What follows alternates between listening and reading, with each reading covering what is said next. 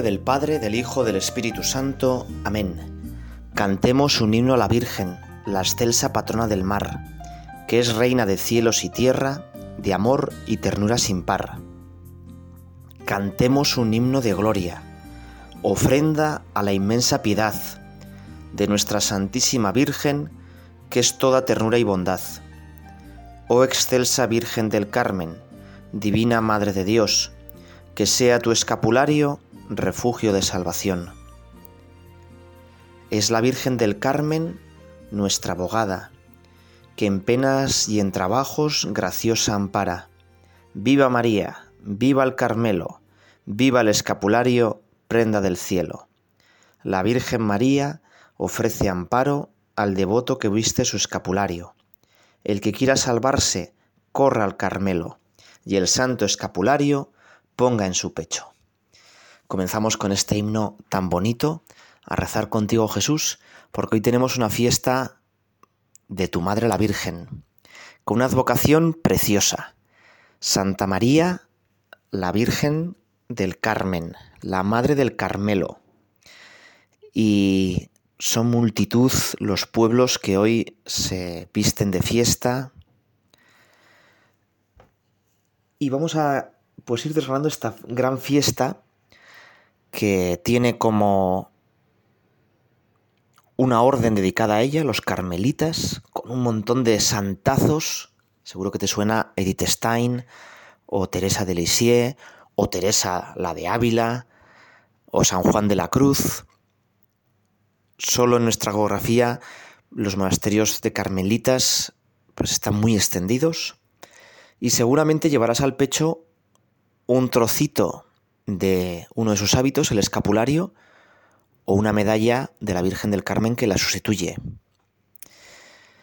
¿De dónde viene esto del Carmen, de Carmelo? Bueno, pues Carmelo es un monte, es un monte de Palestina. Es el monte en el que Elías consiguió que el pueblo de Israel volviese a dar culto al Dios vivo. ¿eh? Te voy a leer este, este pasaje porque es precioso del Antiguo Testamento. Seguramente lo conocerás.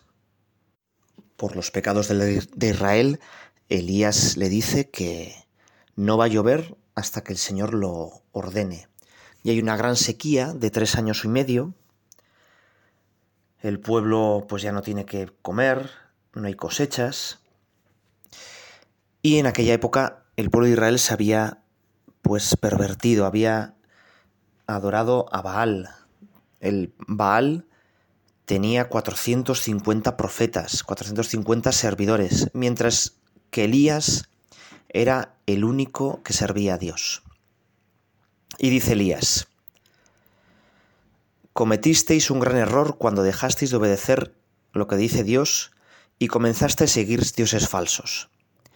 Ahora dile a todo Israel que se reúna conmigo en el monte Carmelo, y trae también contigo los cuatrocientos cincuenta profetas de Baal, y los cuatrocientos profetas de la diosa falsa Aserá, que dependen de la reina Jezabel.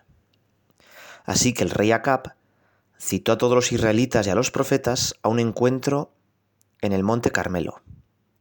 Elías acercó a todo el pueblo y le dijo, ¿Hasta cuándo seguiréis dudando? Decidid si el Señor es el Dios verdadero, y entonces seguidlo. Pero si Baal es el Dios verdadero, entonces seguid a Baal. La gente no respondió ni una palabra. Así que Elías dijo, Yo soy el único profeta del Señor que queda, pero hay cuatrocientos cincuenta profetas de Baal. Así que traed dos toros, que los profetas de Baal tomen uno, que lo maten y lo corten en pedazos, que traigan madera, pero sin prenderle fuego Luego yo haré lo mismo con el otro toro, y tampoco prenderé fuego al sacrificio. Vosotros, profetas de Baal, pediréis a vuestro Dios, y yo le pediré al Señor. El que conteste con fuego es el verdadero Dios. Al pueblo le pareció una buena idea.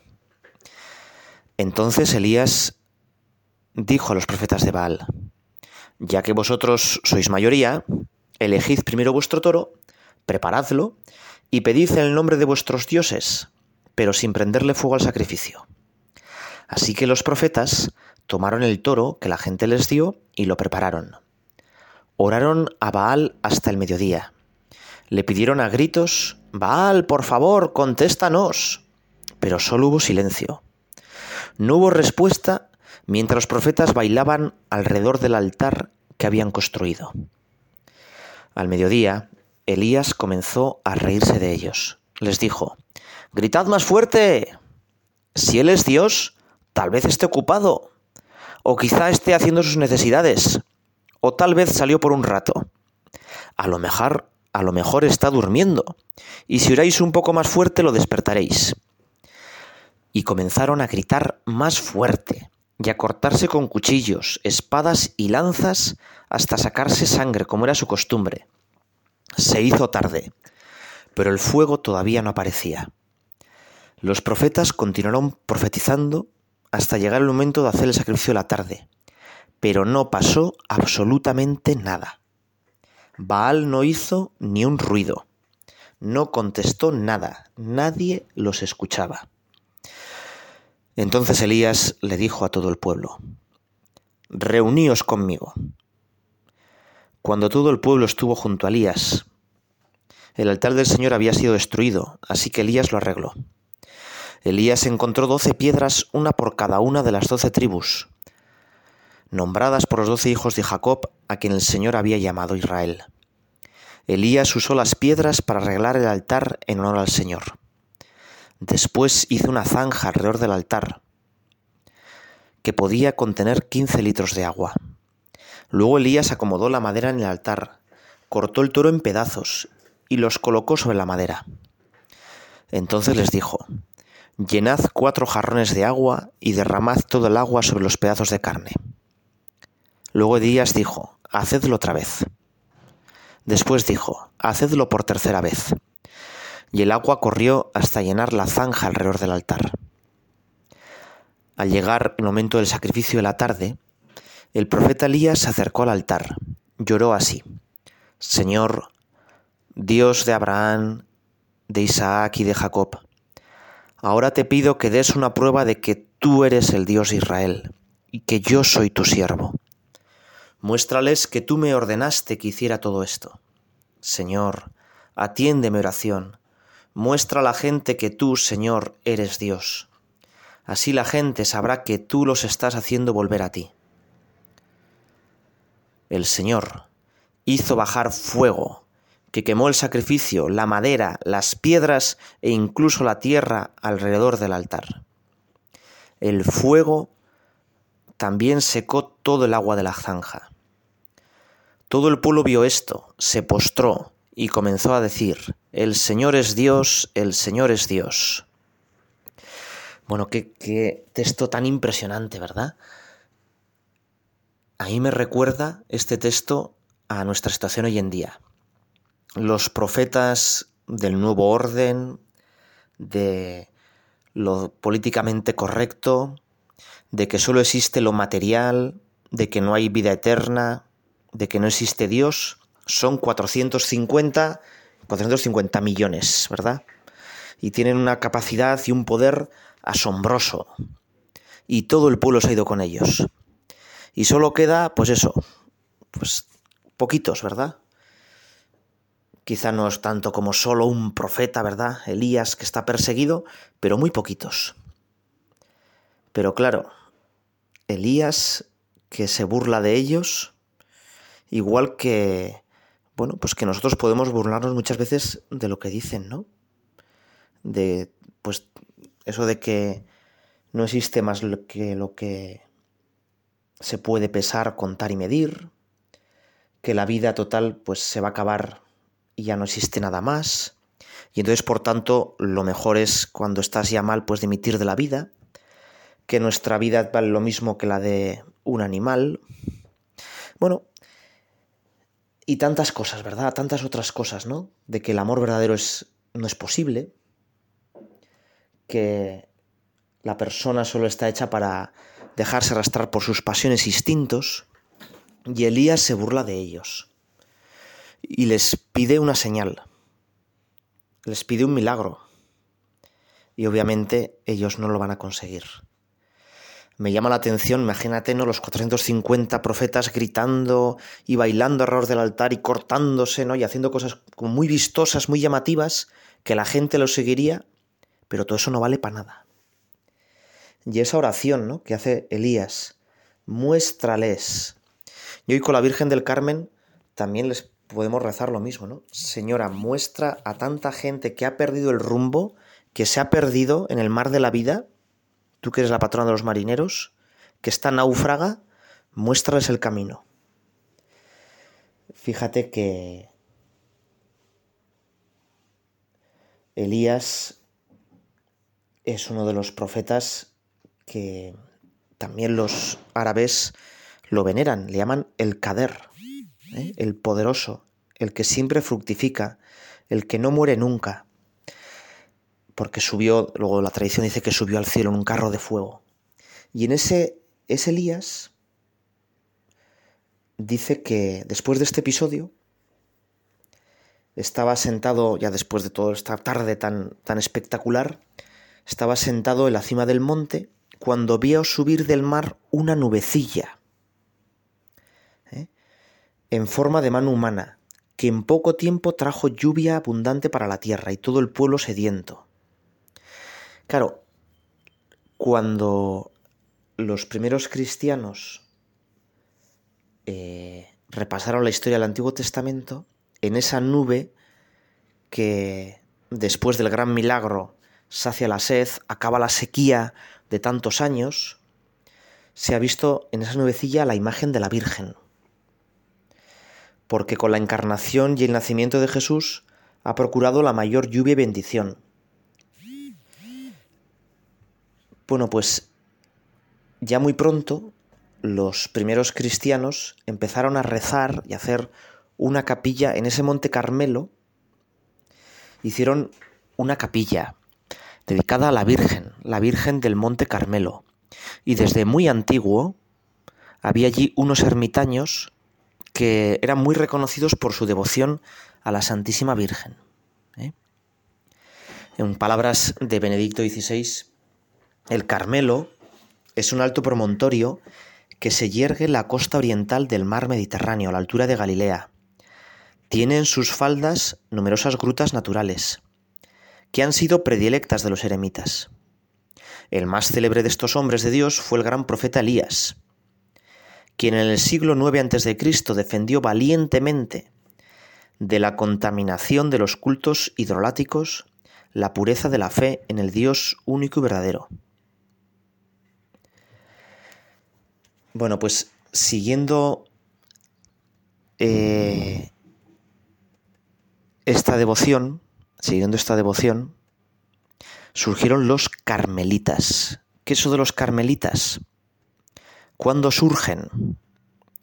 Bueno, pues hay una historia que es preciosa, que es la historia del escapulario de la Virgen del Carmen. Si igual la llevas al, al cuello, Fíjate que sin duda desde tiempos muy antiguos había allí ermitaños, pero fue hacia el final del siglo XII, en el periodo de las cruzadas, cuando un pequeño grupo de ermitaños, bueno, provenidos de, de Europa, ¿no? Se estableció en la ladera de ese monte Carmelo y quisieron imitar allí la vida del profeta Elías. Ese profeta que él decía, ardo de celo por el Señor Dios de los ejércitos.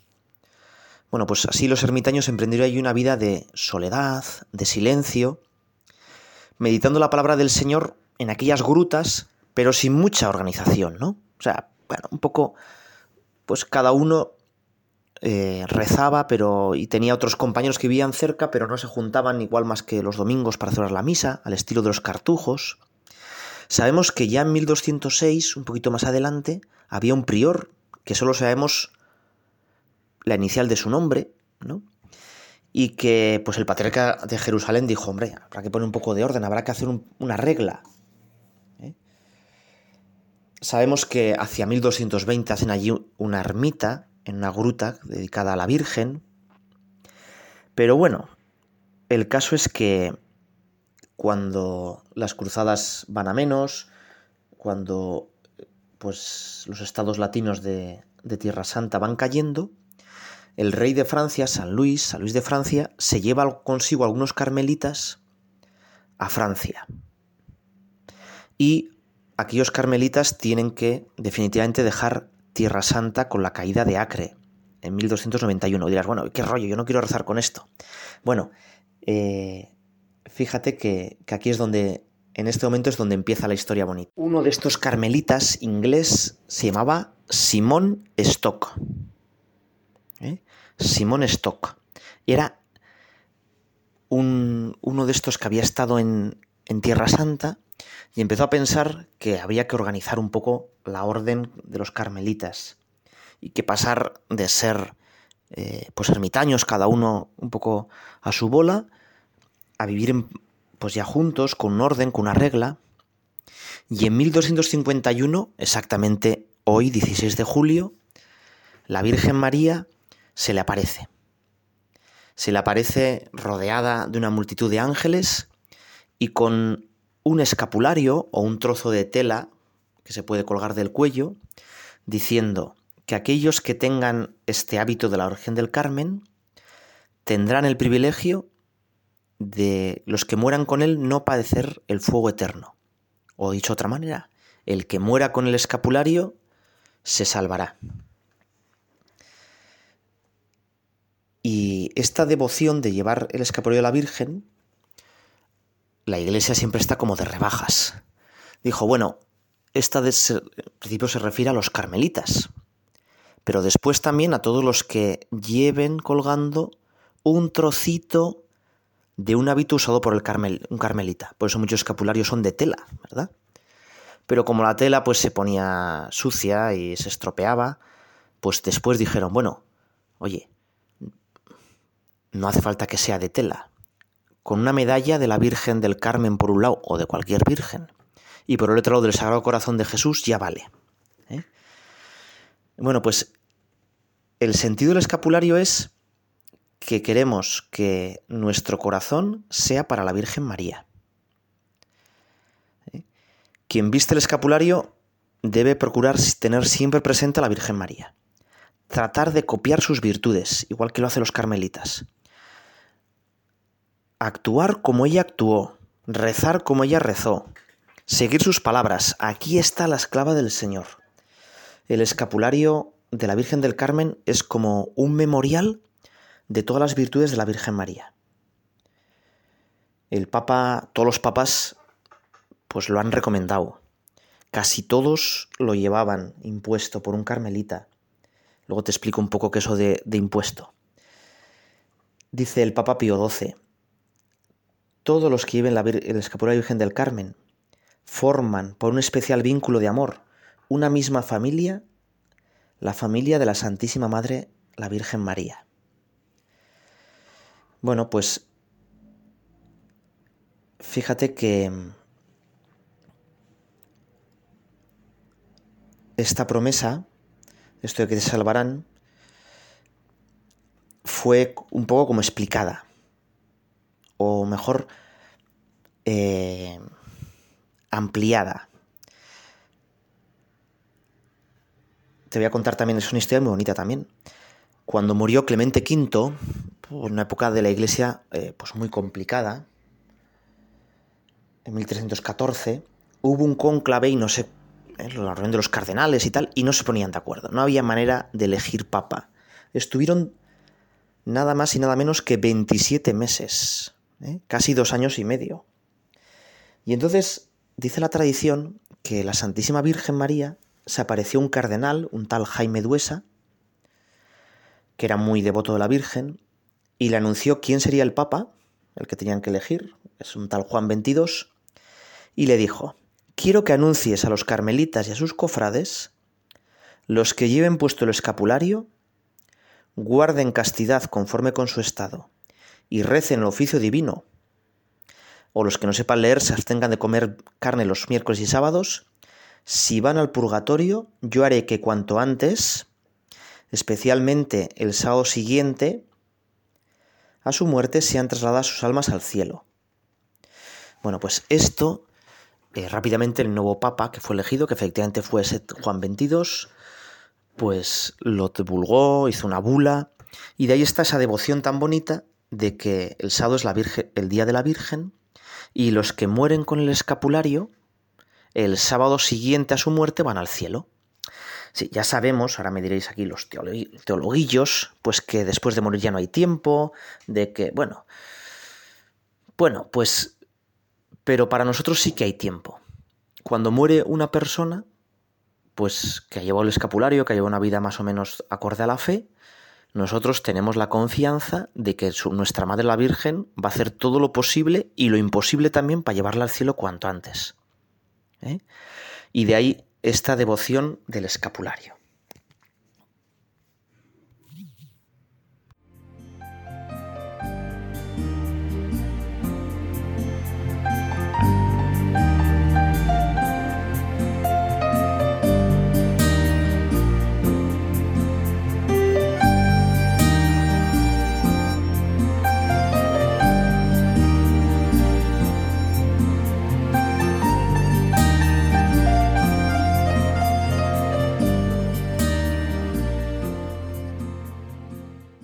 Nuestra segunda parte de esta meditación vamos a fijarnos en el escapulario.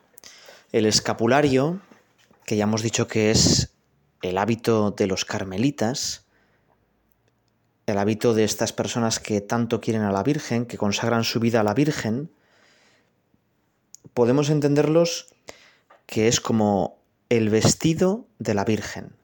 Nosotros queremos revestirnos, llevar siempre el vestido de la Virgen. Fíjate que hay un pasaje del Antiguo Testamento en el que Rebeca, que era, no sé si te acuerdas, que Isaac, que es el hijo de Abraham, tenía dos hijos gemelos, Esaú y Jacob. Esaú iba a recibir la primogenitura, las bendiciones, pero Rebeca reviste al pequeño, aunque eran gemelos, el segundo que salió, Isaac, eh, perdón, Jacob con los vestidos de Saúl. Y así el pequeño recibe la bendición del mayor. Bueno, pues nosotros algo parecido, ¿no? Nosotros nos revestimos no con el vestido de Saúl, unas pieles, sino con el mismísimo vestido de la Virgen María. Queremos que los méritos de la Virgen María se apliquen a nosotros. Y fíjate que la Virgen María cuando se le apareció, ya hemos recordado que era San Simón Stock, allá por 1254, le dijo que le iba a dar como tres bendiciones a los que llevaban ese escapulario. El primero le dijo que fuera sería salud, salvación en los peligros. Y nosotros pues tenemos que utilizar el escapulario no como diciendo, bueno, como llevo el escapulario ya, pues es seguro que la Virgen me va a salvar, me va a llevar al cielo, sino que el escapulario nos sirva para recordar que tenemos que estar consagrados a la Virgen María, que tenemos que actuar en todos los momentos de nuestra vida como la Virgen María. Además de salvación en los peligros, le dijo que este escapulario sería prenda de paz y de alianza eterna. Es decir, yo al tener el escapulario o la medalla de la Virgen cerca de mi corazón, tengo que pedirle a la Virgen que me dé su corazón. Prenda de paz. Fíjate que prenda también es un anticipo ¿eh? que tú, por ejemplo, yo qué sé, si tienes una prenda es tienes que pagar muchísimo dinero, bueno, pues das un pequeño anticipo, ¿no? Y luego ya irás pagando, ¿no? La entrada, que se suele decir. Bueno, pues nosotros también el escapulario es el anticipo para el cielo. Yo al llevar el escapulario cerca de mi corazón, pues de alguna manera estoy comprando las entradas anticipadas para el cielo. Ahora hoy en día, con esto de la pandemia, muchos, pues en muchísimos sitios hay que reservar entrada porque están los aforos limitados, y hay que comprar las entradas por internet o pedirlas por internet o apuntarte un horario. Nosotros al ponernos el escapulario estamos reservando la entrada para el cielo. ¿eh? Y la tercera cosa, la Virgen dejó que el escapulario sería signo de salvación. Todo el que viste al santo escapulario por singular privilegio no caerá a la hora de la muerte en el fuego eterno. Y estas fueron las palabras de la Virgen María, ¿no? No necesitan comentario. Pero las saboreemos, ¿no? Es decir, la Virgen María, que es nuestra madre, no va a permitir que nosotros, hijos suyos, nos perdamos. Igual que todas las madres pues están súper pendientes de sus hijos, algo parecido en nosotros. Y la Virgen María pues dijo que que sí, que ella nos iba a ayudar, que nos, nos iba a dar los recursos suficientes para no ir al infierno, que en el sábado siguiente a nuestra muerte nos llevaría al cielo. Ahora bien, el escapulario no es un amuleto, no es un talismán, ¿eh? Y me menos, mucho menos es un salvoconducto para, oye, mira, peca fuerte, ¿no? Y como llevas el escapulario, pues ya está, ¿no? Llevando el escapulario ya irás al cielo. No, no, para nada, ¿no? O sea, el escapulario hay que llevarlo exteriormente sobre el pecho, pero lo más importante es llevarlo interiormente en el corazón. San Antonio María Claret, que vivió en el siglo XIX, llega a afirmar que los que abusen del escapulario, la Santísima Virgen hará que a última hora se lo quiten y mueran sin él. Y San Antonio María Claret fundó una orden que se llamaba y se llama los Cordimarianos, los misioneros del Inmaculado Corazón de María. Es decir, lo que nos decía San Antonio María Claret es que el escapulario nos invita a tener el corazón de María. Por tanto, bueno,